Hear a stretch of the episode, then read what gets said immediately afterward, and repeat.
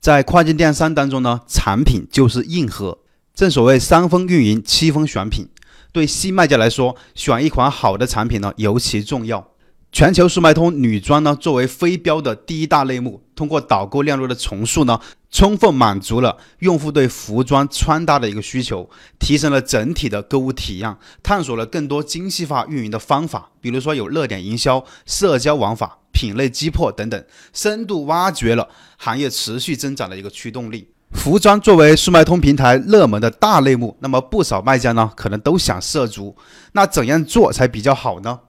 我这边给大家分享四点：第一点，提升速卖通平台用户的粘性；第二点，突出风格的定位，满足市场消费者的需求，每个月呢上不同风格的一个新款；第三点，巧设价格，限量款做这些低价的引流，再配合网红一起去打造爆款；第四点，面对未来要不断的去提高核心竞争力，产品呢要有特色，客户才能满意。服饰类店铺的内容是很多的，我这边整理了一个思维导图呢，供大家去学习。想要的可以在评论区找我领，关注我，后期呢继续给大家去分享速卖通运营的干货。